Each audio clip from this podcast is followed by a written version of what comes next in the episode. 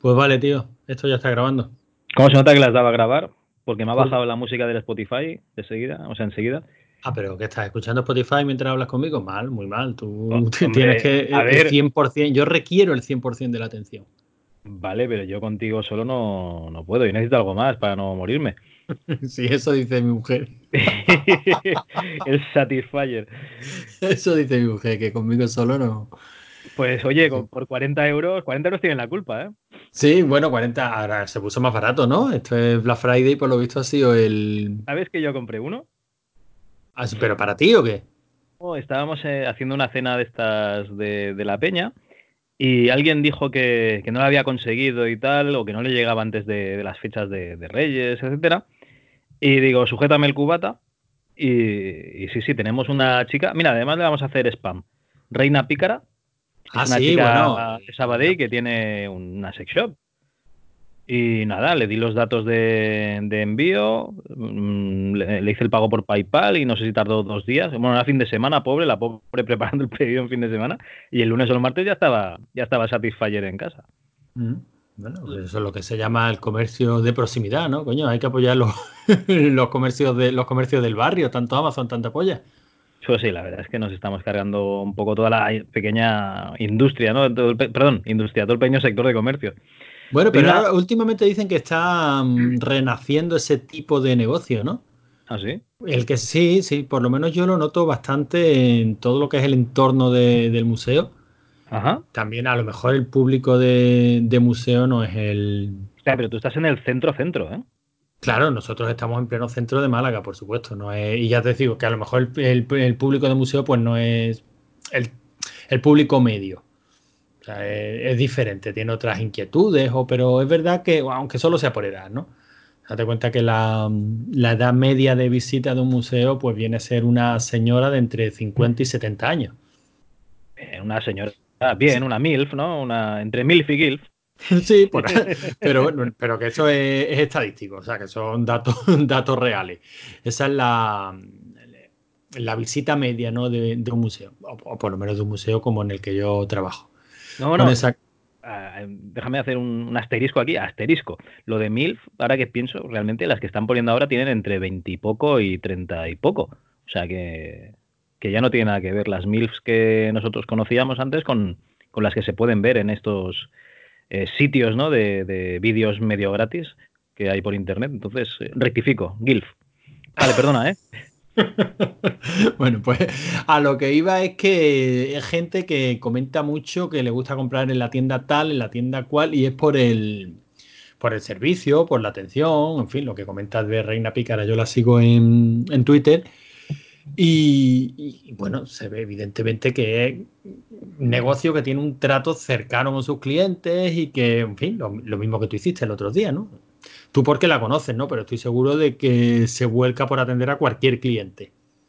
Porque Yo al fin creo- y al cabo el sí. negocio, el negocio de barrio, el negocio pequeño, eso es lo que puede ofrecer con respecto a un, un Amazon, un, un monstruo de estos, ¿no? Que, que sí, que, que te atienden muy rápido, que prácticamente tienen estos de todo, que muchas veces en precio pues andan bien, no siempre, y, y que bueno, que tienen unas condiciones postventa muy fáciles para el comprador desaprensivo, porque lo digo así, o sea, eso no me interesa, ah, lo devuelvo, ah, lo devuelvo, ah, lo devuelvo, y lo que hace Amazon es volcar todo ese servicio postventa sobre pues sobre los proveedores que no tienen más remedio que vender a través de Amazon, ¿no? No, y que no es Entonces, eso. O sea, Amazon tiene todos tus datos. O sea, tú vendes a través de Amazon, ¿vale? O sea, es una plataforma que se supone que te ayuda a tu negocio online. ¿Cuál es el problema? Que eh, Amazon sabe lo que estás vendiendo, sabe lo que se vende bien y, amigo, dentro de poco lo va a vender Amazon y tú no. Tienes que estar ya... No, no, sí, así, así Sí, sí, claro, sí, es así. es Tienes así, que sí. tener un super nicho de mierda para que Amazon no, no te lo quite. Bueno, básicamente Amazon ahora vende todo lo, lo importante lo vende él directamente, o sea, venderlo a terceros, pues eso, cosas de nicho. O tecnología, que tienes un montón de tiendas, ¿no? Que todo el mundo intenta vender el producto y tal. Pero bueno, que, que ellos tienen tus datos, ellos los trabajan y, y al final el negocio eres, eres tú, ¿no? Sí, al fin y al cabo es venderle tu alma al diablo, ¿no? Empezar a trabajar con una de estas plataformas de venta, el marketplace y todo este tipo de historias.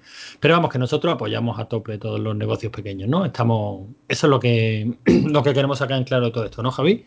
Creo que sí, ¿no? Eh, lo que pasa es que, no sé, es muy complicado a día de hoy. Es muy complicado a día de hoy sacar adelante tu negocio si no tienes también, digamos, esa, esa ayuda ¿no? de Internet. Eh, ya que tienes la tienda, tienes un almacén pues eh, tienes que atender a los clientes que, son físicos, ¿no? Y luego también tener pues una venta online, porque el negocio solo físico a día de hoy, como no sean productos perecederos, yo que sé, la panadería, y espérate que yo me veo de aquí 20 años el panadero, el Justit de, de, de, la comida, ¿no? Te viene el panadero de Amazon a tu casa a llevarte los bollos y, el pan, en fin. Bueno, no, estamos, no estamos tan lejos de eso, ¿no? O sea, al fin y al cabo ya el mercado, el supermercado online existe y a lo mejor el pan fresco, el pan del día no, pero todos los panes empaquetados que, que hay, todos estos panes industriales, que bueno, que el que compras en la panadería muchas veces, bueno, en la panadería no. La verdad es que en la panadería, por lo menos en los obradores, siguen haciendo el pan a diario pero todos los tipos pan mercadona y tal, al fin y al cabo, no deja de ser otro tipo de pan industrial. Y eso es lo creo que es de las poquitas cosas que no te sirven online. Hostia, pero tío, si es que realmente, cuando quedo con mis colegas a ver alguna peli o lo que sea y piden a lo mejor un Justit, están pidiendo, yo qué sé, un kebab, de un kebab que hay a tres calles. Que es que ya nos hemos convertido en una especie que ya no baja mm, a la calle, recorre tres calles y se toma la cerveza o la Coca-Cola, ¿no? Eh, allí con el kebab. Esperas a que venga un señor con la bici a tu casa a traértelo. O sea, somos unos putos vagos. He dicho 20 años lo del pan, de aquí tres. De aquí tres años lo del pan en casa, tío. Te lo llevarán al trabajo. Bueno, ya mira, el globo ese, ¿no? Así funciona, ¿no? Sí, sí. Es que no me apetece bajar a por el pan y me pide un globo. Uy, es que llueve. Uy, es que hay manifestantes quemando contenedores en la calle. Voy a llamar a Globo que me traigan la cena. No, hostia, tío, pero la cosa es más grave de lo que, de lo que parece. ¿eh? Tú sabes que yo ahora estoy muy metido en temas de esto de, fitness, de nutrición, de, movidas de este estilo, ¿no? Sí, sí, cada uno se tortura con lo que quiere. Sí, bueno, eh, el caso es, en mi caso ya sabes que no ha sido por capricho, o sea, que ha sido circunstancial, buscando mejorar determinados aspectos de la salud acaba uno metido en este mundillo, luego personalmente me alegro, ¿no? Porque me siento mejor, porque me veo mejor, porque perdí un montonazo de kilos, porque... Sí, no, no, no, todo eso está bien. Lo que pasa es que luego empiezas el perfeccionamiento y a mirar cosas que solo le puede interesar a un atleta de élite. Que, si cuántos gramos de proteínas diarios necesito según la intensidad del ejercicio, que si la creatina antes o después del ejercicio, que cuando ya te empiezas a plantear creatina, ojo, que es cuando ya vas a entrenar, no vas a hacer ejercicio. Bueno, pero, pero, pero, eso lo viví, Antonio. Yo sí, pero te voy a hacer una, te voy a hacer una analogía, Javi, y vas a estar de acuerdo conmigo al 100%. A ver. Em, y la analogía te la voy a hacer con el mundillo del retro. Cuando tú por primera vez te enteras de que existe una cosa que se llaman emuladores y tal, eh, ¿cómo? Que yo ahora puedo jugar a... Y entonces la típica conversación que tienes con el colega que te mete en este mundillo y te dice, sí, hombre, si ahora mm, te instalas el mame y puedes jugar al... Sí, pues mira, yo me acuerdo que jugaba a uno que era ya un... te veo la analogía. Que iba con esto, te lo pasas muy bien y luego acabas diciendo que si la emulación es una mierda, que lo que hay que hacer es... que si lo que hay que hacer es la máquina real, monitor CRT, y ya a partir de ese momento ya te has vuelto un imbécil y ya no disfrutas de nada, porque ya todo no, eh, eh, a todo le falta el nivel de perfección que tú requieres, ¿no? Porque tú ya eres un, yo qué sé, un true retro, ¿no? Eso yo, y además te dedicas, y además te, dedicas saturación de datos de sí, pero es una saturación de datos de mierda. O sea, cuando ya tienes cuando tienes los datos o sea, principales, ¿no? Pues te va haciendo gracia y tal y cual. Pero luego cuando ya te metes en, en, en datos frikis, frikis, frikis, ya esos datos de mierda que no le importan a nadie más que, a ti y porque lo has visto de casualidad. Entonces ya es un nivel un poco obsesivo, ¿eh? Vale, pero te vale la analogía, ¿no? Sí, no, a ver, si es que yo en el mundo del fitness estuve metido en una red social que se llamaba Phytocracy, o como se pronuncia, Phytocracy, ¿vale? Esto es una cosa que hicieron unos canadienses que era una especie de Facebook en el cual tú tenías tu muro en el que colgabas los ejercicios que hacías, o sea, las, eh, yo qué sé, He hecho una sesión de, yo qué sé, peso muerto, tantos kilos, tantas series, eh, press de banca horizontal, tantos kilos, tantas series, press de mancuerna, lo que sea, ¿vale? y lo vas poniendo todo ahí. Entonces la gente pues te podía dar like, ¿vale? Como like and subscribe. ¿Vale? Te podía decir, oh, lo has hecho muy bien, you, you have done it very well, you are improving a lot, bla, bla, bla, porque eran inglés todo, claro, eran canadienses. Y, y entonces ya empezaban con las mariconadas de sube tu foto, eh, qué dieta estás usando, si la creatina, había grupos de la creatina sí, la creatina no, y todo esto. Cuando ya te obsesionas hasta este punto, tío, ya eh, mal, mal rollo. Claro, pero, pero por eso te ponía la analogía, pero es que eso pasa en todo. Mira, yo una época que me dio por comprarme un proyector, ¿vale? Al final no me lo compré empezaron a crecer la... No, la verdad, yo, yo me pienso mucho en las cosas, la, la compra, bueno, tú lo sabes. Uh, huyo, de, huyo del formato físico en temas videojuegos, eh, aunque siempre estoy, voy a actualizar el PC, voy a actualizar el PC, voy a actualizar el PC, nunca lo actualizo. De hecho, bueno, tú lo sabes, el PC que yo estoy utilizando ahora me, ahora me lo regalaste tú. o sea, el que tú desechaste, pues me lo pasaste a mí y, es el que estoy usando porque no me funcionaba el, Doom del 2016, si no todavía estaría con ese PC, no te creas, ¿eh? que iba de puta madre. Claro, bueno, pero porque tú realmente juegas más que yo, ahí sí te doy la razón. Si yo jugara eh, a juegos actuales, pues evidentemente sí tendría que actualizarlo, pero mm, en ese aspecto, que, yo me pienso muy mucho las compras. Había cosas en las que no, las películas, los libros, ya también. Ya mi frase se ha convertido en ¿para qué? Y no es por raterío, créeme. O sea, yo si tengo que salir un día a cenar y, gastarme una pasta, me la gasto. Y si me tengo que ir con la familia a Londres a ver em, los estudios de Harry Potter, pues me lo gastaré e iré. No es por raterío, es simplemente por de verdad gastarme la pasta en las cosas que de verdad necesite. Que sí, que no es gastar al tuntún. O sea que al final, pues no me compré el proyector, pero estuve mucho tiempo mirando. Yo, precisamente como tardo en comprar, aparte yo me impongo a mí mismo una regla, vale, sí, me voy a comprar esto, pero dentro de un mes. Porque sé que en un mes se me ha pasado el calentón. sí, sí, sí, a mí me pasó lo del calentón con el Commodore Amiga, que lo necesitaba, necesitaba. Total, que lo compro y le pongo la Gotec y lo he usado tres veces. Y al armario. entiendo perfectamente. Bueno, pues yo me impuse la regla del mes, ¿no? Digo, me lo compro, sí, pero dentro de un mes. Vale. Total, que también me metí en el mundillo de, los proyectores. Mira que hay flipado, Javi. Flipado, o sea, hasta que llegó un tío que decía que el único proyector que de verdad era un proyector era el tritubo. ¿Tú has escuchado hablar de los tritubos? ¿Esos son animales, los tritones? No, pues esos son unas especies de proyectores en los que tienen, pues, esos tres tubos de proyección, rojo, verde y azul y que proyectan a la vez y en fin, y que ese es el único que da pues la auténtica calidad, profundidad de color, no sé qué estamos hablando de proyectores, pues yo qué sé, por aquel entonces creo que eran cuarenta y tantos mil euros que ni, ni, ni cine ni pollas, el tritubo, ese era el bueno. Eso era, eso era el bueno. luego le pones el DPX en un CD de 600 megas, y, luego, te, puta madre. Y luego te bajan la peli de 700 megas, sí. Por eso digo, y bueno, y cuando, mm, cuando empecé a comprarme, cuando empecé a plantearme comprar una tele, apaga y vámonos. Los negros perfectos, ¿no? O sea, que había que conseguir el mayor contraste, que si tal, que si cual. O sea, que en cualquier mundillo en el que te metas, hay quien se pasa de frenada y ya deja de disfrutar de la afición y se convierte en un fiebre. En esto del fitness también. Por eso yo creo que lo importante es dar con gente que tenga cabeza. Y por lo menos, y yo por lo menos sí he aprendido a decir, no, aquí no entro. Y yo sigo cuatro blogs, pero son cuatro blogs que parten de decir, mm, en fin, cuatro cosas básicas. Los escuchas de hablar de. Además, creo que es que está cambiando la tendencia. Ahora tú escuchas hablar a temas, a tíos de entrenadores personales, que sabes que todos se publicitan a través de un podcast y venden su producto a través de internet y su objetivo es conseguir una academia, una, y, su objetivo es conseguir una academia online. Es decir, que el asesoramiento pues te lo dan a través de internet, en todo caso pues una charla que tengan contigo por Skype una vez al mes y te cobran 10 euros al mes, en fin, que la cosa se ha venido un poquito al barro, ¿no? no ya, ya no es el entrenador personal que iba a tu casa y te cobraba 180 pavos al mes por hacerte los menús. Sí, ahora te hace un mantenimiento y te dice, mira, compra esto, haz esta dieta, tal y cual. Exacto, que la cosa se ha democratizado un poquito. Entiendo que funciona así, ¿eh? ya te digo que yo no estoy apuntando sí. a Sí, en Fitocracy, cuando, cuando dejé Fitocracy, que debía ser el 2014, imagino así, eh, ya, hacían esto, hacían este servicio de que tenían mm, asesores online, ¿vale? Tu personal training, que te decía las rutinas que tenías que seguir para, para tus objetivos que quieres adelgazar esto, que quieres, eh, yo qué sé, estar más rocoso, tener más musculación, esto otro, y la alimentación. Y ya pues, te cobran un tanto al mes y, ya está.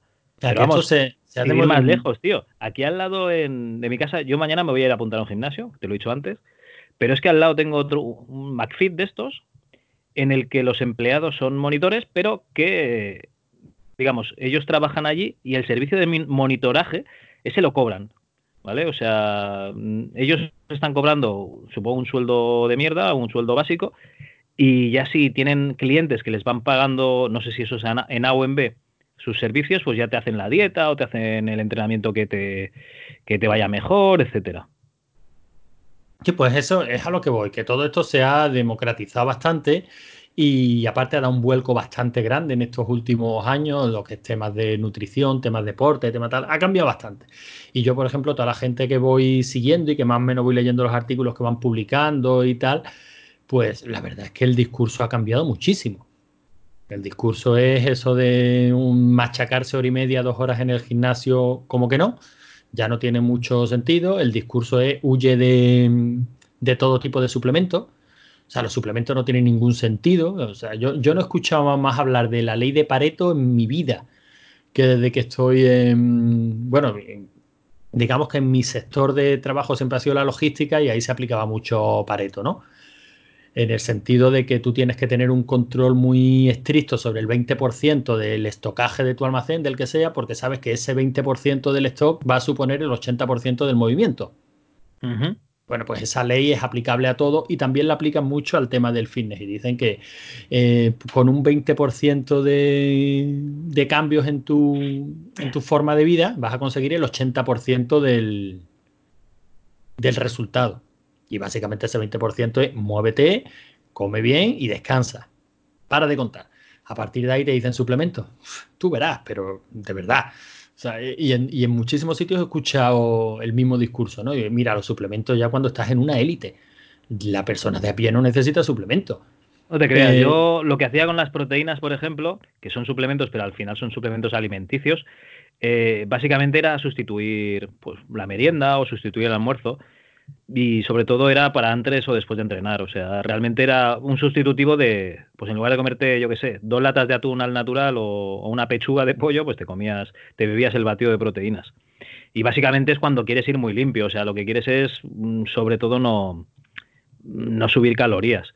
Porque realmente, batido de proteínas es proteínas solas, si te las tomas con agua, pues ya ves, no, no sube nada. Si te lo tomas con leche desnatada, pues te subirá un poquito la grasa, muy poquito, y un poquito más las proteínas que, que estés utilizando. Las proteínas pues normales. pues a mí, ya me estás hablando. para la noche, A mí ya me estás hablando de algo que se me escapa completamente, que no conozco y además que es que no quiero entrar. O sea, que, imagínate tú eh, al, nivel al que yo me lo estoy tomando, ¿no? Vale, vale. Yo quiero, pues, comer bien y hacer deporte, moverme todos los días y poco más porque bueno, porque ya lo que tengo son 44 años y, ya se le empiezan a ver las orejas al lobo, en el sentido de achaques, ¿no? Ya te ves con la leche que si de la pastillita de la tensión, que si... y yo por ahí no. Hombre, si es inevitable, sí, pero si lo puedo evitar, pues lo voy, a hacer lo posible por evitarlo, ¿no? y, ¿sabes que leí en, en, una, en una saga de libros del primer hombre de Roma y tal, de eh, Colin McCullough, que es una gran saga de libros que hablan de, la historia de Roma desde antes de ser un imperio hasta justo antes, o sea, hasta justo Octavio, Augusto, ¿vale? Hasta justo la creación del, imperio. Que he escuchado un podcast que se llama Hacer un Cordura, que tú los conoces. Sí, claro. Y que han dicho que es una serie que no vale la pena, que es aburrida y tal. Lo han comparado incluso a los libros de Valerio Máximo Manfredi, que eso sí que es una puta mierda. Eso no hay quien la aguante. Es un rollo empalagoso. No, no. El primer hombre de Roma eh, esa saga eh, de Colin McCullough que habla de Sila, de Cayo Mario, de, César, de Octavio, Marco Aurelio y tal. Ay, Marco Aurelio, Marco Antonio, coño, me confundo. Cleopatra y tal. Eh, fantástica. Pues ahí decía que el de Pero espera, espera, entonces, ¿a quién le hago caso? ¿A hacer un cordura o a ti? A ver, ¿quién está más cerca y quién tiene más criterio que nadie? Yo. es que tú sabes que la última vez que te hice caso acabé muy mal, pero venga, yo te hago caso a ti. Tome caso a mí. Eh, no, no, el libro de puta madre. Bueno, me los leí hace mucho tiempo, ¿eh? Me los leí en el 2000, no sé, sería el 2002, 2003, una cosa así. Y estaban cojonudos. Además es que, digamos, es novela, y es histórica y no el 100% de lo que sale allí no es real, pero bueno, más o menos te haces una idea de, lo, de los acontecimientos que llevaron a la creación del, del imperio, ¿no? Y está, está muy, muy bien. Está, mira, para que te hagas una idea, empezaría con el sitio Anumancia, se llegaría mm, todo lo que sería la guerra contra los íberos antes de, digamos, de que capitulen completamente. Eh, invasiones bárbaras, habrá unas cuantas, y hasta, ya te digo, toda la vida de César, incluso sale cuando lo capturan los piratas y tal, y las Galias, cuando cruza el Rubicón, y hasta, hasta la guerra en, en Alejandría también. O sea, sale casi todo lo que es la, la formación del imperio, está muy, muy bien. Pero Vamos, a mí me gusta muchísimo. ¿Una saga o una novela? No, no, son, no sé si son seis libros, una cosa así. Y, y tochos, ¿eh? O sea, hay, hay buen material ahí para, para, leer. Mira, si no te atreves con ellos, no, no, ni te lo compres. Te lo envío yo por el primero por, por mensajero y si no te gusta, eh, que, que, te devuelvan el dinero. No, no, no, no, que va, que va, si me, lo, me los pillaré, además seguramente eso esté en digital. Yo últimamente lo leo prácticamente todo en, en digital, la verdad. Es que me toca lobos porque dicen que este, esta serie no, de libros que no vale la pena, que es aburrida, y, y que, ¿cómo se llama? Eh, Espartaco, Sangre y Arena, que es una serie pues, que no, que no vale la pena, olvidable, pero en cambio reseñan Xena, que digo, a ver, ¿qué pasa aquí? Bueno, al, al, final esto es cuestión de gustos, tío. Espartaco es un seriote, maravillosa, es fantástica. Y sale Lucy Lowell, está bien. lo que yo, sí, sí, lo que yo, pude, lo que yo, pude, disfrutar con Espartaco, eso... Es una pasada. Bueno, sería eh... hasta lo que Bueno, por lo menos con las dos primeras temporadas. Es verdad que luego ya ni, ni seguimos. ¿no?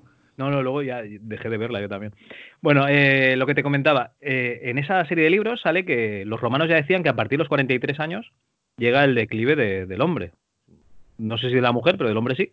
Entonces, que nada, tío, que, que, sí, que has hecho bien. Hay que cambiar de vida justo cuando, cuando llega el declive, ¿no? Para que, digamos, que no te pille la cresta de la ola y vaya y caigas en picado, sino que vayas cayendo poquito a poco. Poquito a poco, hombre, para mantenerse lo más posible. Si es que no, al fin y al cabo, no, no es otra cosa, ¿eh?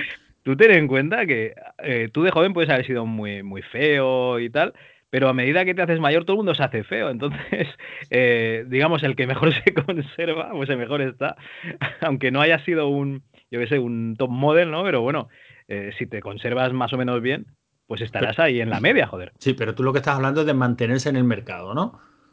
Sí, bueno, eh, tú ten en cuenta que en el momento en que me has hecho grabar este dogma, hemos estado hablando de Tinder, con lo cual ya se acaba ahí eh, esas experiencias con, con, las aplicaciones de ligoteo. Bueno, y, hemos estado y por ahí hablando, bien, hemos ahí estado hablando de Tinder. Ese lo publicaremos el miércoles. Sí, y esto viene y, mañana. Y esto viene mañana, claro. A ver o sea, si hablaremos de Tinder en el futuro. Sí, a ver si alguien se anima en el grupo de Telegram a, a mandarnos audios, porque es cuando eso puede realmente molar son un poco cobardes, sobre todo los del grupo de Telegram. Nah, ya se irá, ya, ya, se irá, ya se irán animando, seguro. Y aparte, es que así es cuando, cuando mola. Así es como, como queda una cosa chula. Cuando se mezclan ahí tres, cuatro opiniones, cada una de su padre y de su madre, y, y, y casi seguro que contradiciéndose unas a otras. Hombre, lo más probable, me extraña. O sea, cuando hemos hablado de Joker, porque en el futuro también hablaremos de también Joker. hablaremos de Joker. Digo, va, esto igual uno lo ha puesto, la ha exaltado, ¿no? Como la ha exaltado como si fuese la hostia y otro ha dicho que es una mierda, la ha denostado, pero me parece que vamos bastante en la línea. Sí, pero bueno, hombre, todo ese tipo de, de historias. Bueno, al fin y al cabo hay que ir inventándose cosas, hay que ir adaptándose a, lo, a los tiempos. Tú, Esto del podcasting es duro, tío. Dejar de quedar para grabar por la noche y hacer la mínima edición posible, si yo te entiendo. Se ha ido no, tu hermano no, a Japón no, y tú no quieres editar. No, de eso nada. Yo lo que quiero es que, oye, lo que veo que me mola, pues me gusta hacerlo, oye. Y cuando escuché las crónicas del contemplador, pues la verdad es que me moló. Digo, joder, si es que si es que está muy bien. O sea, yo el camino diario que tengo al curro, de ida y de vuelta, que son mis 15 minutitos para ir, 15 para volver, dando un paseo, puro privilegio. O sea, poder ir a trabajar y volver andando y que no te lleve más allá de 15 minutos, eso es un privilegio. Pues sí, la verdad. Pues ese camino que tengo dos opciones. O voy escuchando podcasts de mierda, no, no, además de verdad, es que no hay nada bueno, ¿eh? Ni, ni nosotros. No es... Bueno, perdona, perdona, perdona. Nosotros somos los peores. pero con diferencia. Pero o vamos escuchando algún podcast de mierda, o bueno, o, aprovechamos, agarramos el móvil y, vamos grabando cualquier cosilla. ¿Por qué no? Hostia, ¿sabes qué me pasó el otro día cuando estaba paseando al perrete que grabé el, primer podcast este que, comentaste de por la calle? Pues resulta que me pongo un, un, comentario, un comentario, no, un relato de órbita Rakis de Sonia Chávez. Y claro, la putada es que fui tonto y me puse uno que duraba media hora. Pues nada, media hora ahí paseando al perrete hasta que se acabase el relato, porque tenía muchas ganas de ver qué pasaba, ¿no? Ay. Pero eso, eso me pasa a mí también con, con determinados podcasts, ¿eh?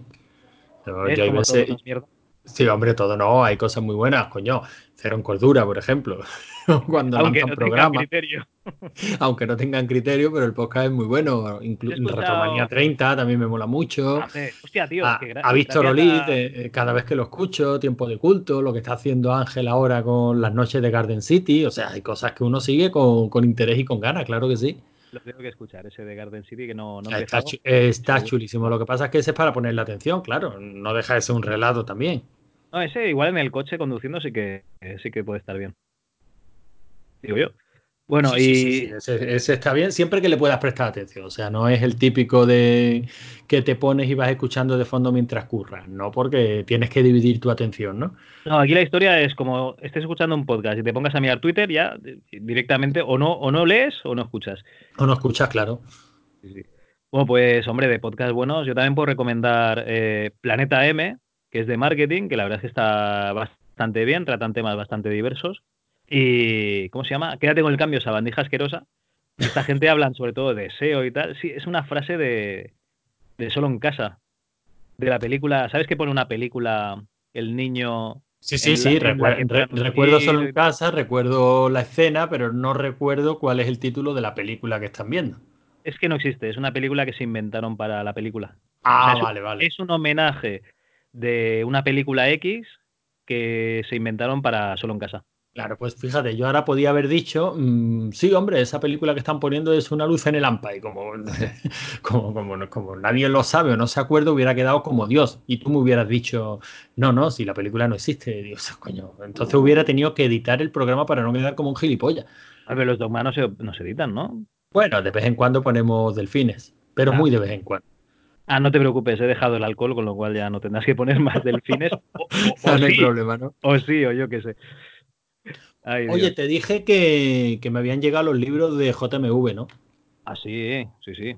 Bueno, Oye, pues pero tú hablas de los libros, pero a JMV trátelo para el programa también, ¿o qué? No, sí, sí, sí, claro, le tengo que decir que se que lo que pasa es que quiero, mm, como de, agenda, me imagino que anda, que anda apretado. Tampoco lo quiero emplazar a dos ni tres programas porque entiendo que lo pondría en un compromiso. le sabría a, lo mejor le, sale, le sabe mal decirnos que no, pero tú sabes lo que lo difícil que es quedar para quedar para un podcast, ¿no? Sobre Entonces, todo si eres youtuber y solo puedes quedar los domingos, sí. Exacto. Entonces solo, solo, quiero, quiero quedar con él cuando haya leído los dos. Vale, ya me, ya me he ventilado la, la aventura colosal. Aunque yo haría el de la aventura colosal primero y luego el otro, pero bueno. Pues oye, tú, mandas, si quieres mañana mismo le mando un mensaje a ver cuándo se puede animar y hacemos la aventura colosal. Envíaselo, total, a lo mejor no puede hasta dentro de un mes y ya está, no pasa nada. Que sabes que, bueno, a mí la aventura conversacional me encanta.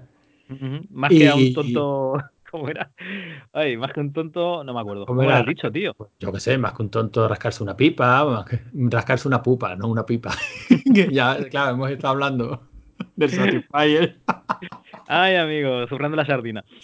Bueno, el caso es que la aventura colosal me ha encantado, tío. Hombre, tiene muy buena pinta. Lo que pasa es que, si te digo la verdad, no he jugado una aventura conversacional nunca. No, pero no hace falta. Es lo bueno. O sea, no es un libro para. Mm, no es de nostalgia pura y dura. Hombre, es un, libro, es un libro de historia. Ah, y, mola, muchísimo porque te está contando, de verdad, aparte está muy bien estructurado, te va contando la historia de desde las primeras aventuras, cómo han ido influyendo en otras y además ha habido eh, conclusiones que saca que saca JMV que a mí la verdad no había no las había pensado y, me ha molado mucho leerlas, ¿no? O sea, cuando nosotros hablamos de aventura conversacional y siempre hay un debate de si la evolución lógica de la aventura conversacional fue la aventura gráfica o no, ¿no? primero fueron los moods, imagino, y luego ya se iría a la aventura gráfica. la verdad es que el libro lo va. Píllatelo, te lo, te lo enviaría, ya que tú te has ofrecido tan amablemente, pero no te lo voy a enviar porque está dedicado. No, no, además está dedicado.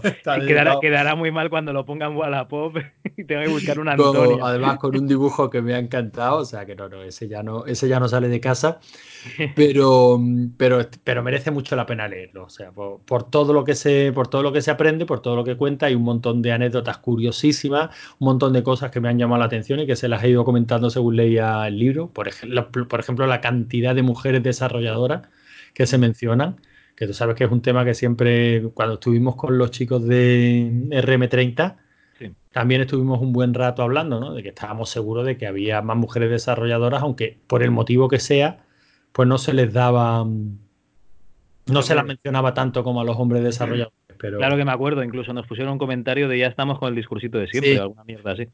Pero aquí en, en, este libro se menciona, se mencionan varias y, bueno, es, que mola muchísimo. Pero ya digo que una de las conclusiones finales, cuando ya en el libro está hablando, bueno, pues la, aventura tuvo su época, tuvo su época de esplendor, también tuvo su, su, importancia en España, ¿no? Evidentemente se ha hablado de aventuras AD, de todo lo que se hizo al margen de aventuras AD.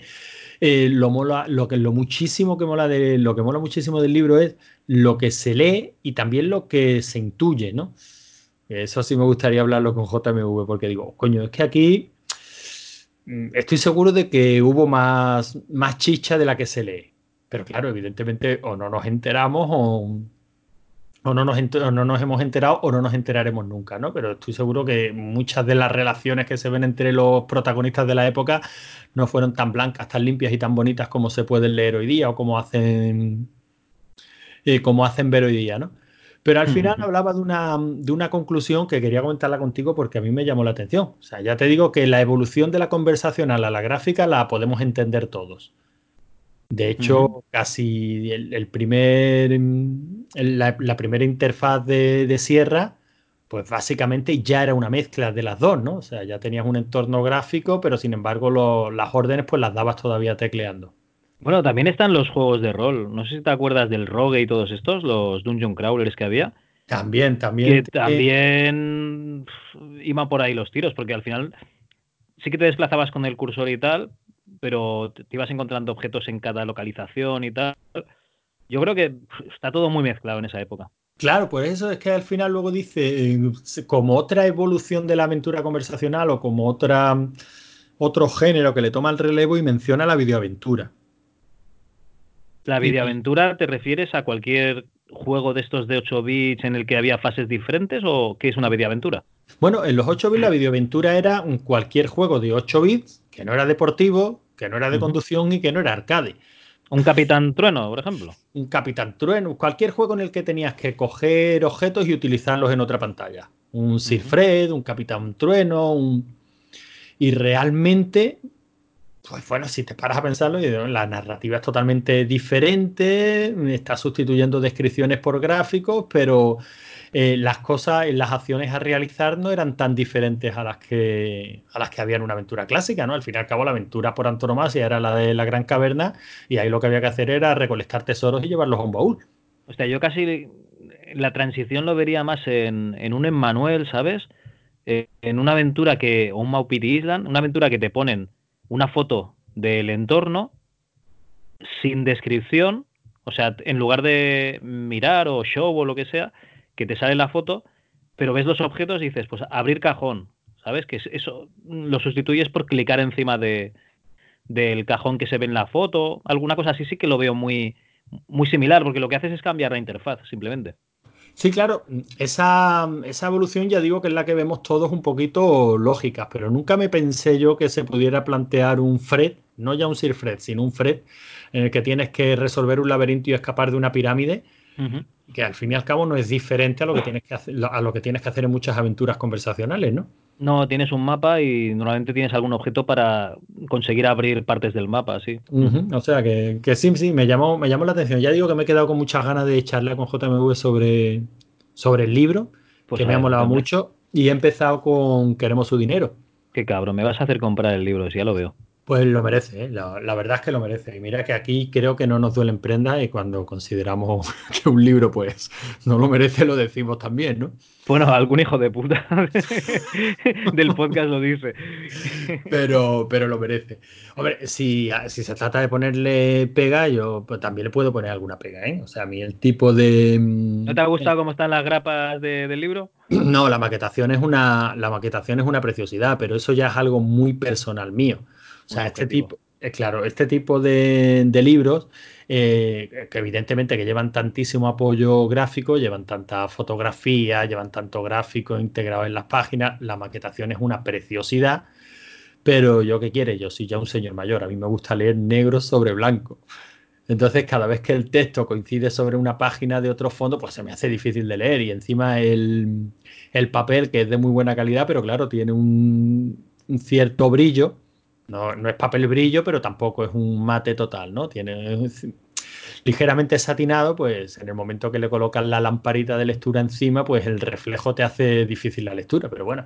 Tú, Antonio, lo de conducir de noche lo lleva regular también. lo llevo muy mal, muy mal, muy mal. Sí, sí, por eso digo que es algo personal mío. O sea, yo odio conducir de noche porque... Es de señor mayor, no te preocupes.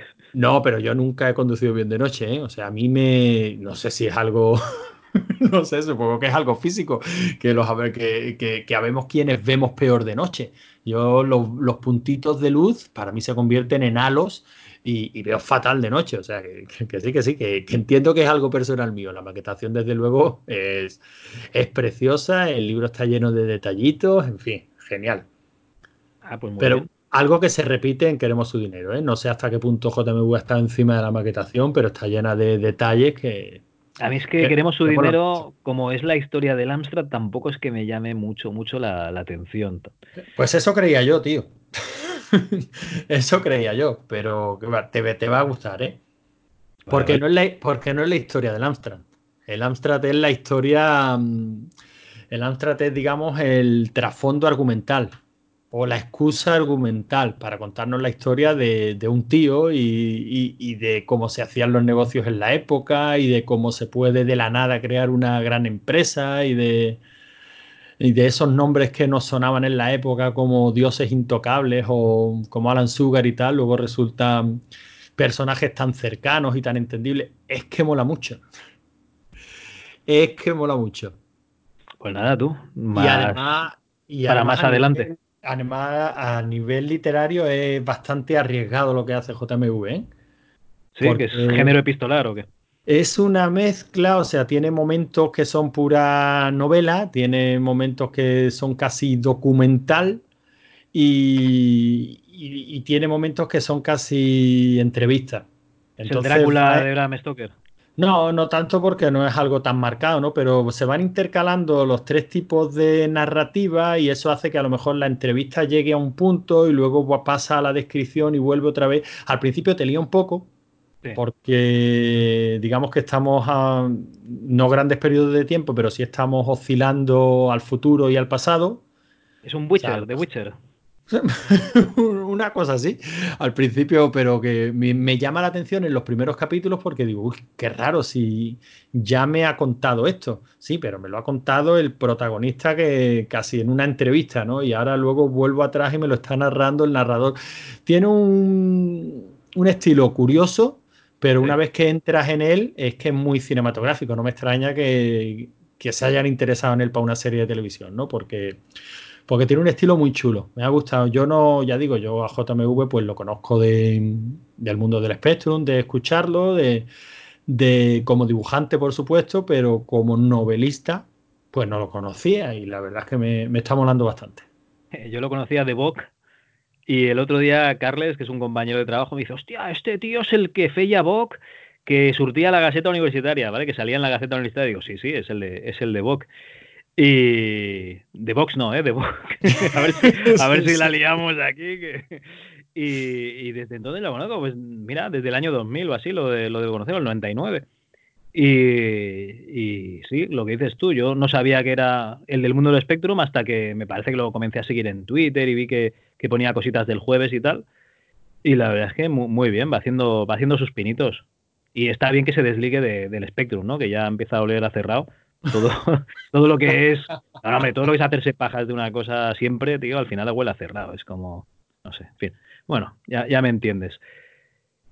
Ay, qué bien Bueno, me no sé, no, no sé, sí, sí. Hombre, y, yo entiendo, mira, fíjate, si es que es que son dos acercamientos muy diferentes. ¿Tú sabes lo que mola un podcast como El Mundo del Spectrum o como RM30? Lo que Y mola. lo que mola, Que tengas un guion, que tengas una línea argumental. ¿Tú sabes lo que mola de lo que la mierda que hacemos nosotros? Que no tengas ni puta idea de lo que va a pasar a continuación, Claro, que no tengas un guion, que no tengas una línea argumental. Oye, yo creo que hay hueco para, para todo. Pero también entiendo que, por ejemplo, en el mundo del Spectrum hayan querido acercarse al Amstrad y hayan hecho un par de programas y tal. Lo entiendo porque, por lo que tú estabas diciendo. Pri- Primero porque no te puedes Mira, el otro- esta mañana, las fronteras que no tienen sentido, no te puedes cerrar. Puedes decir, yo voy a hablar solo y exclusivamente del Spectrum, porque Antonio, Antonio, Antonio, esta mañana, perdona, eh, pero que raja mucho, tío. sí es Esta, eh, esta mañana estaba escuchando El Horror Cósmico, que es otro podcast que está bastante bien, del escritor R. R. López, que me mola porque cuando empezó el podcast dijo el escritor y youtuber R. R. López, y ahora dice el escritor y podcaster R. R. López. Ya se ha quitado lo de youtuber, se ha quitado esa lacra, ahora tiene la lacra de ser podcaster, pero bueno. Pues decían que en The Wicker Man estaba Christopher Lee, que no cobró por su papel en la película, y explican el por qué. Dice, es que estaba hasta los cojones de hacer de Drácula. Y le dijeron, oye, bueno, vio el proyecto y dijo, hostia, yo quiero salir aquí.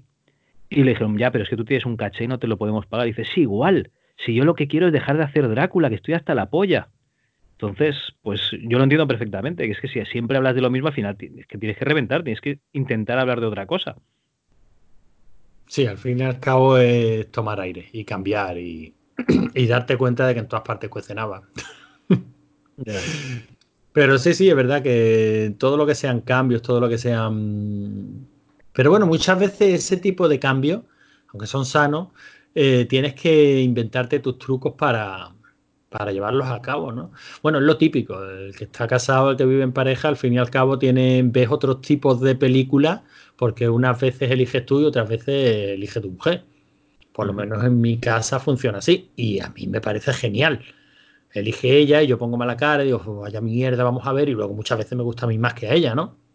Y entiendo, y entiendo que al revés también pase. Y, y- y eso es, es positivo, porque si no, no, para eso se hacen los clubs de lectura, ¿no? Para, Sí, si no, no sales de tu zona de confort. si no, no sale de tu zona de confort. Exacto. Mira, ahora yo estoy haciendo algo con los, con los niños. Estoy leyendo una de mierda, Javi, y además impropia para mi edad. Pero bueno, eh, estoy haciendo eh, algo con los niños que es que de- todos los viernes o cada dos viernes ¿Haces el abuelito de la princesa prometida? nos repartimos libros.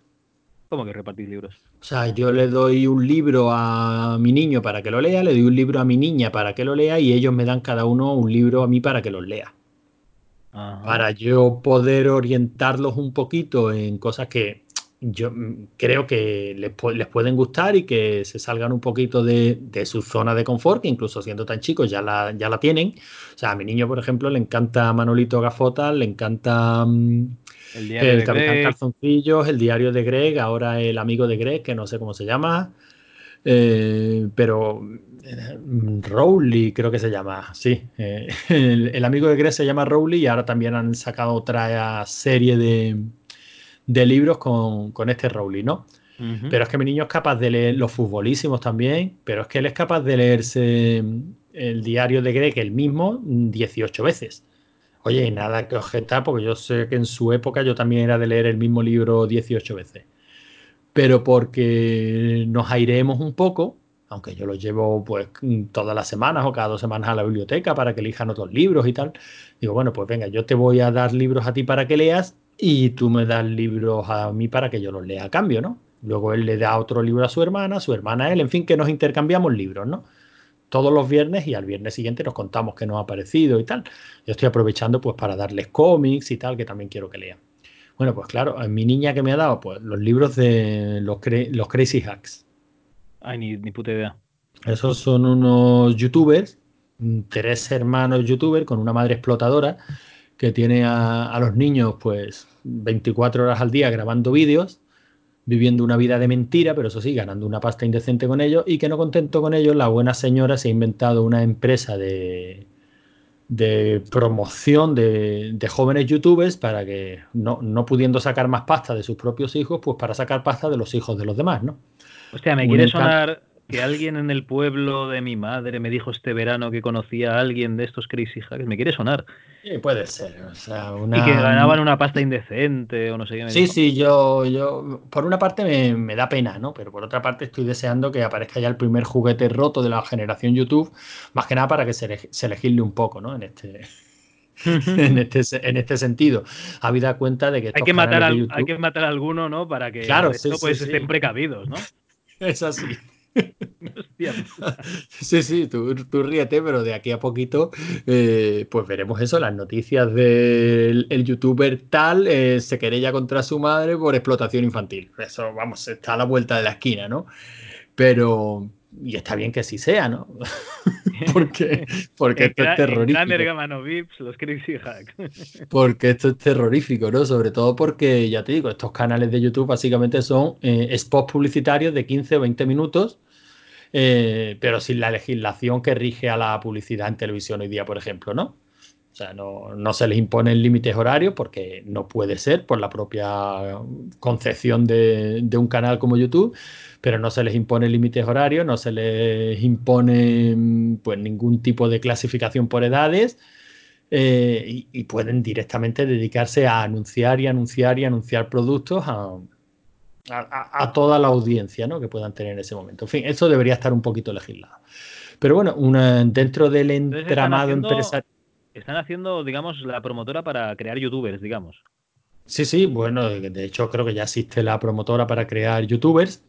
Y ya digo, y los, y los primeros youtubers que esta buena señora ha creado, pues son sus, tres hijos, que están todo el santo día pues grabando vídeos. no un montón esto, tío, porque yo creo que el, el negocio... de, vivir de, vivir de, tus hijos, ¿no? Eh, bueno, aparte, ¿no? Pero yo creo que el, el, negocio número uno a día de hoy online es la venta de cursos online de lo que sea, tío. Porque tú sabes que miro cosas de SEO y tal de vez en cuando, por curiosidad, ¿no? De por ver cómo funciona el posicionamiento de Google y tal. Y lo primero que normalmente encuentras cuando, cuando ves, eh, cuando buscas algo de SEO, es gente que promociona sus cursos de SEO que han hecho ellos para que tú, para, para que tú seas mejor. Yo, yo, es que flipo, tío. O sea, la venta de cursos online, pero cursos que valen un dinero indecente. Estamos hablando de mil, dos mil pavos. Un curso hecho por, por una persona que se supone que es, eh, bueno, que tiene una cierta trayectoria ¿no? en, en el mundillo o no. Es una pasada, tío. es que se nos escapan un montón de, modelos de negocio, yo creo que ya por edad, Javi. Eh, sí, no, no, sí, sí. A ver, para que te hagas una idea, como si nosotros nos ponemos a hacer curso de cómo hacer tu podcast, ¿no? Lo que pasa es que, claro, nosotros no podemos hacerlo porque tenemos cuatro escuchas. Mira, un, un, suscriptor menos, tres escuchas. Entonces no, no, lo podemos hacer, ¿no? Pero realmente la cosa va así. ¿Haces alguna chorrada? Pues venga, vamos a hacer un curso de la chorrada esa. Sí, sí, se trata, claro, de venderte lo mejor, lo mejor posible y ya está. Pero bueno, el caso es que ya te digo, mi, eh, dentro de este entramado empresarial, aparte de las miles de visitas o millones de visitas que tengan en, su, en sus diferentes canales de YouTube, porque tienen el canal de los Crazy Hats, tienen el canal de, bueno, son tres hermanos creo, pues cada uno de los tres hermanos luego tiene su propio, su propio canal, claro. Y, Sí, sí, y luego encima todo, toda esta gente son unos cagalibros. O sea, estos tendrán algún negro que les escribe los libros, evidentemente, porque estos chavales no, no les da la vida para escribir libros, ni, ni creo que tengan los conocimientos, eh, ni el tiempo por descontado, claro, porque están todo el santo día grabando vídeos de YouTube. Pues. Seguramente serán todos los redactores que se quedaron en paro cuando cerró Super Pop, ¿no? seguro, seguro. pues, y además deben de ser, yo qué sé, redactores a, sueldo de la editorial de turno, que, debe ser la misma que publica pues a todos estos youtubers, ¿no? Tú sabes que ahora cuando vas a una librería, no sé si sueles ir a librerías habitualmente, pero ahora tienen una sección enorme que se llama youtubers. Eh, no, pues pero cuando alguna vez voy al Carrefour y me paso por la sección de libros, sí que había libros del, del Rubius. Sí, bueno, pero yo recuerdo cuando salió el libro del Rubius que hubo una cierta... mm, pues bueno, Animadversión. ¿no? Sí, una, bueno, y una cierta repercusión, ¿no? Sobre todo en Twitter y tal, que si cualquiera podía escribir un libro, tal, tal, tal. Eh, bueno, la, la- la frase de viejo de uno vendrá que bueno te hará, ¿no? Y Valerio Máximo de, Manfredi vende libros, cualquier youtuber puede vender libros. el libro del Rubius estoy seguro de que es una maravilla literaria al lado de lo que yo estoy leyendo ahora mismo. Pero claro, bueno, yo, yo he, yo he entrado en este juego con mis hijos y ellos van a leer el libro que yo les he propuesto. Yo tengo que leer eh, el libro que ellos me han propuesto, ¿no? Y estoy leyendo esos libros de los Crazy Hacks, un horror venido del espacio que fomentan la incultura y la no lectura. O sea, en ese libro se leen maravillas como, por ejemplo, y aquí tienen nuestro libro que mola, no esos libracos aburridos que encuentras en cualquier biblioteca. Digo, ahí con dos cojones. Eh, todo esto eh, en un bonito color verde esmeralda sobre fondo blanco, difícil de, difícil de leer, con una profusión de diferentes fuentes de letras. eh, un horror, un horror. O sea, duele a la vista, estéticamente ofende, literariamente ofende, a nivel de contenido y fondo ofende. O sea, el libro es maravilloso. ¿Por qué se los compras a tus hijas? Me podrían decir nuestros observadores oyentes. Bueno, porque yo quiero que lea lo que sea. ¿Dónde los compras? Los coges en la biblioteca, ¿no? No, no, esto se lo, se lo fui comprando, claro. Ya, eh, en casa no, para otro tipo de productos puede haber cortapisas, pero para libros, pues, si se quieren comprar un libro, pues su padre hace el esfuerzo y se los Eso no compra. es un libro, eso es papel, ya lo sabes, ¿no? Ya, pero bueno, por lo menos que lea, Javi. Lo importante es que lea. Luego Ay, ya irá adquiriendo criterio, irá, aparte, quién soy yo para valorar un producto que ni me corresponde por edad, ni por, generación, ni. En fin. Mira, una cosa que he descubierto, yo desde que doy clases eh, a chavales de 16 a 20 años, bueno, y alguno tiene casi mi edad, eh, es que se lee muy poco o se presta muy poca atención. Entonces, me imagino que esta combinación de colores chillones, cambios de tipos de letra, de colores y fotos y tal, a lo mejor consiguen que la gente tenga más atención en lo que está leyendo, no sé. Desde luego, lo que es la, lectura tradicional eh, está perdida, ¿eh? O sea, ya, ya la hemos perdido. El móvil ha hecho mucho daño y, y ya nos hemos cargado la capacidad de atención. O sea, eso de leer tres frases seguidas, ya la primera y gracias. Entonces, a lo mejor es la manera de que la gente, digamos, lea. Sí, tienes razón. Sí, no, no, por eso digo que a mí se me, se me escapa todo esto, todo este contenido, ¿no? O sea, pero, pero bueno, tampoco soy tan derrotista en ese, en este sentido, ¿no? A lo mejor ahora la- el, el método de acercarse a la lectura o de meterse en la lectura es este tipo de libros y en nuestra época eran los mortadelos, ¿no? Que no deja de ser también una lectura más sencilla, con muchos dibujos, con profusión de, de iconos y de simbolitos, eh, ya sabes, ¿no? Las calaveras, el rayo, el, eh, muy visual, o sea, siempre se ha dicho que el cómic es una muy buena manera de iniciarse en la lectura. sí, los disfraces de mortadelo que te llaman la atención. No lo sé, Eh, esos supongo que, insultos de calavera que dices tú, sí, sí. supongo que las cosas van, van por ahí, así que ya digo, a mí me parecen un horror. A mí me pare- Pero bueno, es que esos libros no están escritos para mí, coño. Yo me pongo a leer hoy día a los cinco y mira que de niño me los bebía, los de Enid Blyton, y, y hoy día no puedo, no puedo, no puedo, me parece, me parece extremadamente rancio. Te voy a decir una cosa, eh, un secreto, ¿vale? Ahora que estamos tú y yo. Eh, yo alguna vez que me había aproximado a un libro de esos de los cinco de pequeño ya me daba cangueli. Ya no, no, no lo quería ni ver. pues a mí me encantaban, tío.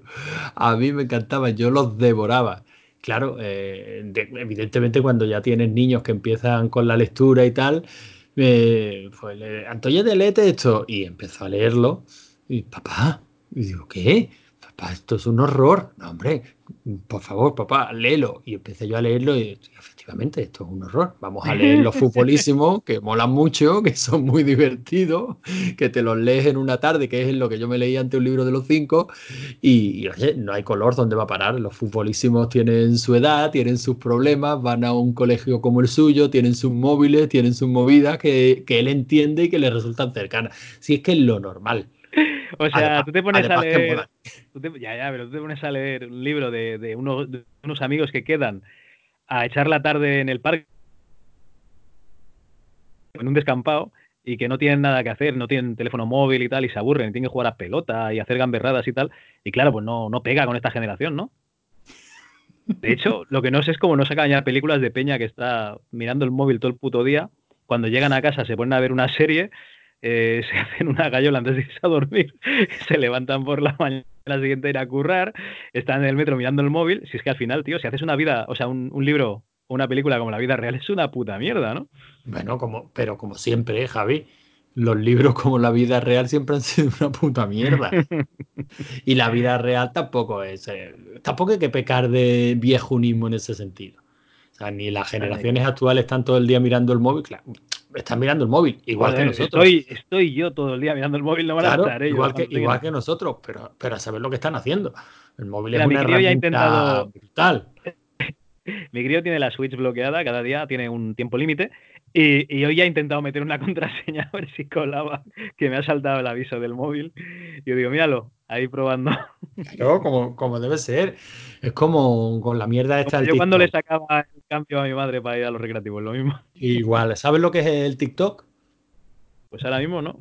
Pues es otra. Antes se llamaba, no sé si era Musicali o una cosa así no sé si es la misma red social, pero vamos, TikTok es una especie de, red social que se basa en hacer doblajes de, o montajes sobre, canciones y sobre vídeos. no sé exactamente cuál es el funcionamiento, pero tú ves en TikTok, eh, yo qué sé, un fragmento de una canción, creo que son, pueden ser fragmentos de 10 segundos o de 60 segundos de una canción o de una chorrada, ¿no? Que tú has publicado una especie de chiste. ¿No? Chiste tipo, tipo meme o bien una, canción. Y se va, y van surgiendo pues, pues retos. A lo mejor sale la canción como. ¿Te acuerdas de, esta de Because I'm Happy? Because I'm Happy, que se puso de moda hacer el, típico montajito chorra a la gente de un trabajo, a la gente de. Con, un pasito, con un pasito de baile y la canción esta del Because I'm Happy. A mí el que molaba era el de, el de que se grababan con el móvil dentro del coche y salían. Ese, me encantaba el reto ese. O, de ese, o de ese estilo. Que se ponen a bailar fuera del coche y entonces. Y luego, vuelve, y, luego se vuelven a colar en el coche, ¿no? Bueno, pues retos de ese estilo con una musiquita, con un de estos, eh, y, se, y, se, y se llevan el día entero grabándose y haciendo montajitos y a ver quién lo hace más gracioso para que lo vean sus colegas y le diga y le manden like de pues el tío está muy gracioso y si, y si tú haces uno nuevo que no han hecho tus colegas y luego tus colegas empiezan a copiártelo a ver si lo hace mejor que tú, ¿no? Bueno, pues es una manera de interacción como otra cualquiera y también tiene su componente creativo, ¿no? De imaginarte pues el, la chorrada más grande o el montaje más divertido o no sé. Yo te entiendo. Lo que pasa es que mi, cerebro de señor mayor me automáticamente me produce rechazo, ¿no? Pero, pero sí, sí, yo te entiendo perfectamente. No, no, sí, sí, a mí tampoco te creas que me vuelve loco. O sea, a mí me produce rechazo también, pero bueno, hay que hacer el esfuerzo. Coño, eso nos lo, lo enseñó Atticus Finch hace muchísimos años. Matar a un ruiseñor, hay que hacer el esfuerzo de meterte en los zapatos del de enfrente, ¿no? No es criticar alegremente. Cuando tanta gente le encuentra esto un algo, algo tendrá, ¿no? Sí que sí. a lo mejor soy yo. En fin. Ay, bueno, oye, ¿a ti te han follado ya este año? ¿Cómo? Perdón. Es que yo he ido, se me ha, se me ha acabado la T10. La T10 es el billete, digamos, el de 10 viajes que había en Barcelona hasta, hasta el año pasado, hasta el 2019. Y he gastado el último viaje ya hoy y me ha tocado ir a, sacar un viaje, o sea, una tarjeta en a la típica maquineta que hay ahí en la entrada del metro. Y total, que no tenía ni puta idea de lo que tenía que hacer, pues ya soy un señor mayor, yo, ¿vale? Para que te hagas una idea, ahora tenemos la T casual, la T usual y la T group.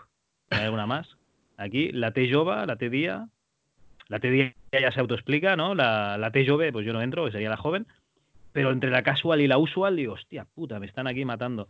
Y es que han puesto una de 10 viajes como el que había antes, que es la casual esta, que en teoría es unipersonal, o sea, tú no puedes pagarle el billete a otro, tienes que, se lo tiene que pagar él. O sea, si vas tú, tu mujer y los niños, pues no te sirve, necesitas cuatro. Y antes no, antes podías pagarle el viaje a quien te saliese de la polla, ¿no? Mientras fueres con él y, y justificáis el viaje. ¿Y cómo se controla? Y ya nos han follado porque. Ah, pues nada. tú, tú, tu té casual solo te sirve para ti. Sí, pero ¿cómo se controla? Porque hay molinetes automáticos, ¿no? Sí, y también hay, ¿sabéis lo que pasa? Que hacen revisiones sorpresa. Entonces, eh, digamos, se ponen cinco o seis vigilantes, bueno, vigilantes no, empleados del metro o de TMB, Transportes Metropolitanos de Barcelona, y un par de seguratas, y, te piden el billete. Básicamente son los controles estos que hay. Eso, la, la T10, nos la han subido un pavo, ¿vale? O sea, la primera follada ya. Y luego la T usual, que es lo que antes era la T-MES, que dices, joder, hijo de puta, tío, tan, tan complicado era llamarlo T-MES y ya está. Pues no, T usual. Casual y usual. ¿Vale? En fin. Que ya, ya me han dado, ya me el día. Malditos cabrones. Comprate una, patineta, ¿eh? una patineta eléctrica. No, eso sí, eso sí que es de ser mala persona. tú, no, tú no sabes que o sea, están los veganos, que esos son satánicos, pero luego están los que son veganos y van en patinete eléctrico. Eso ya. Bueno, eso, eso directamente yo, yo, abriría la veda. Yo por lo menos yo haría veda cuatro meses al año de veganos en patineta. la noche de las bestias. A, los señores con su chalequito verde, con los huecos para los cartuchos. Se ha abierto la veda de veganos en patineta.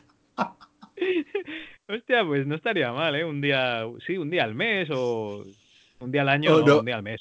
No, no, como mínimo un día al mes, que son muchos, Javi. Esto es una, esto es una peste. Esto es una plaga, se pone esto como los jabalíes. Es que dejas uno, tío, se, que se ponen a reproducirse, se crían. Y aparte que son, especies invasoras que desplazan, o sea, no puedes andar por las aceras porque están llenas de veganos en patineta, no puedes andar por los carriles bici porque, o sea, se llena de veganos en patineta. Es que son, son como las cotorras argentinas, son especie invasora, invasora que están acabando con el ecosistema, los hijos de puta.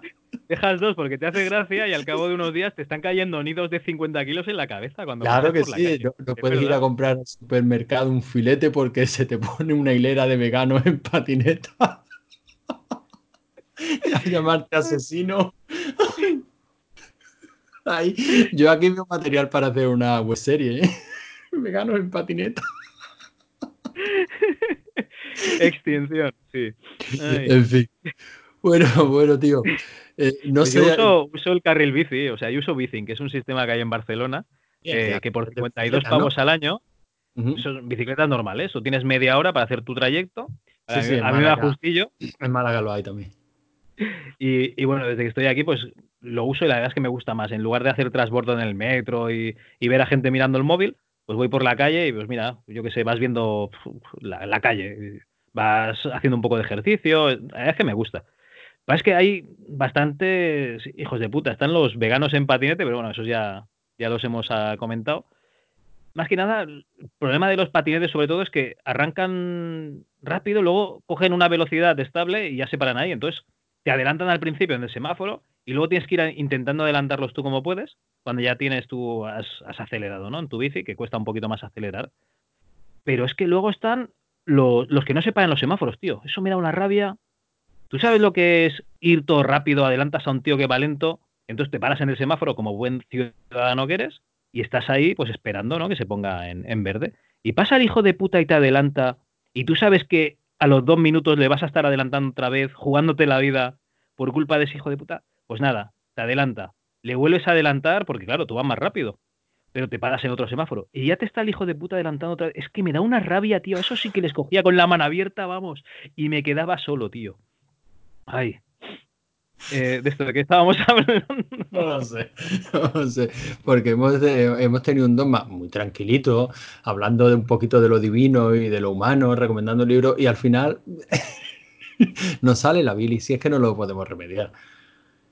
Y eso, que, y eso que no está ni mi hermano ni, ni, David. Bueno, mi hermano es que está en Japón, se lo digo para nuestra querida audiencia, para los cuatro, bueno, los tres que hemos perdido un suscriptor mientras dura de dos manos. Era, era vegano, iban patinete, es que uno más uno, dos.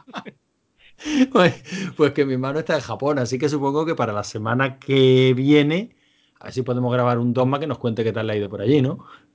Total, eh, no puedo ofender a nadie porque porque lo que va a venir diciendo lo que, lo que dice siempre que viene de Japón, ¿no? Creo que esta es la tercera vez que va el cabrón. Que, que aquello es un pueblo enfermo. que es una sociedad enferma y que habría que exterminarlos a todos, que Hiroshima y Nagasaki fue poco para lo que ese pueblo se merecía. Hostia, tío.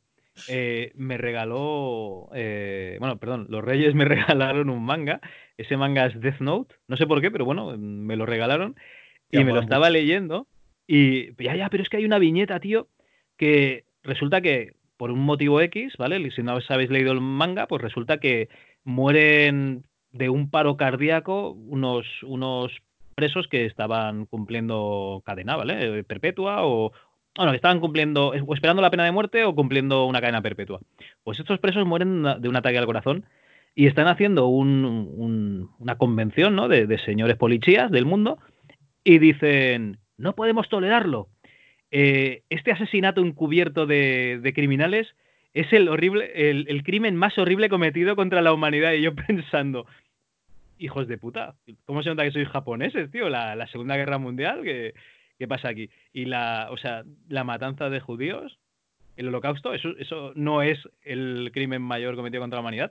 Lo que hicisteis vosotros en China no es uno de los crímenes mayores de la humanidad. O sea, el asesinato, el asesinato no, la muerte por ataque al corazón de, de unos criminales, que a lo mejor eran 50 o 100, es el mayor crimen contra la humanidad. Y yo flipaba, tío, cuando estaba leyendo esto, digo, ¿esto quién coño lo ha escrito, tío? O sea, alguien, que no ha al- alguien que no ha leído los libros de los Crazy Hack, entonces tendría muy claro cuál es el mayor crimen contra la humanidad. Seguro que el, que el, el guionista de Death Note iba en patinetes. Estoy Seguro que sí. Y era vegano, el hijo de puta. Qué cabrón. Bueno, Javi, una horita cinco, ¿cómo lo ves? Que ya vale, tío, que ya hemos soltado bilis, que los dogmas son para eso. Joder, yo me he quedado muy bien. No, yo también, la verdad es que, Oye, hay, ¿sabes hay que- que hay que despejar después de un día de curro como el de hoy. ¿Sabes que he escuchado un programa y medio de la vida moderna y me he comido dos sashimi de antes de Navidad? que los grabaron antes y empiezan a decir, sí, pero claro, esto igual sale el día 8, pero, pero lo estamos grabando el día 30, no, el día 30, no, el día 20 y pico, no sé, no sé cuántos. Y yo, mierda, ya estamos. Es como escuchar un dogma, pero de su... de- o sea, solo hablan de ellos mismos. Sí, sí, sí, sí, sí, sí. No, lo de la vida moderna es meritorio, de verdad. Hostia puta, tío. De verdad que es ahora meritorio es la, misma mierda que hacemos nosotros, con más talento, por supuesto, porque por son, son- que son muy buenos en lo suyo, pero la misma mierda que hacemos nosotros y ganando una pasta, maravilloso. Son mis ídolos. Pero ahora, cuando han empezado a hacer los programas, ¿ya, ya hablan de cosas o, o, o hablan de, sí, pues estuve el fin de semana aquí, ¿y dónde vas a ir de vacaciones? Ah, pues yo creo que habré ido de Yo vacaciones. en la, en la última temporada entera, creo que programas normales que diga uno, bueno, es un programa con una estructura por secciones, tal cual, creo que les he escuchado un par de ellos. Luego les, dio la, les dio el parraque que les dio de que se iban y, y se iban. Y, y no lo- se y- fueron. y no se fueron porque, bueno, en fin, son, son, son movidas. Al final hay, que quererlos como son y, y ya está. Vale, pues me desuscribo y ya está, así ya no, no es un que sí que no. Sí, hombre, será será por podcast. Joder. Bueno, eso no es ni podcast. Y es que, lo siento, pero para mí un programa de radio metido en una plataforma de podcasting no es un podcast. Pero bueno, no, pero como es eso, mi tampoco opinión de puede, mierda. como eso tampoco se puede decir que sea un programa de radio. eso, eso habría que inventar un género nuevo para lo que hacen estos hijos de puta. en la radio lo, lo emiten. Sí, pero bueno, en la radio lo emite, pero realmente la emisión en directo es por YouTube. La emisión en directo es por YouTube, lo graban y Ah, o sea, que no son locutores de radio, que son youtubers, quieres decir. por lo menos ahora sí, ellos creo que en directo emiten en YouTube y luego ese mismo audio lo ponen por la, lo emiten por la radio, no sé si a las 4, a las 6 de la mañana. Y al día siguiente, pues lo cuelgan en, Qué buena en hora, tío. en formato podcast. Qué buena hora. Yo me acuerdo cuando hacía pan, que los viernes ayudaba a mi hermano haciendo pan en, en la pastelería familiar y me ponía en la radio, tío. Lo que pasa es que yo intentaba escuchar sábanas con chinchetas normalmente, que lo hacían, pues no sé, lo debían hacer a las 12 de la noche o así. Pero mi hermano, tío, me ponía la radio de las sábanas blancas con el pavo ese que hacía el, el cine de barrio luego, tío. ¿Cómo se llamaba? El de la barba. El parada El parada, tío. Oh, qué asco que me daba. te daba en la- pasado. Pasado Sí, porque sigue dando hace mucho, asquete, ¿eh? hace, hace mucho que ni lo, ni lo oigo ni lo, ni lo veo. Hombre, supongo que ahora dará bastante más asco que entonces. Porque claro, cualquier cosa vieja da más asco. Como nosotros, por supuesto. Bueno, pues con esta simpática reflexión lo dejamos, ¿no, Javi? Aquí. Venga. No cambies de ganas, mañana más.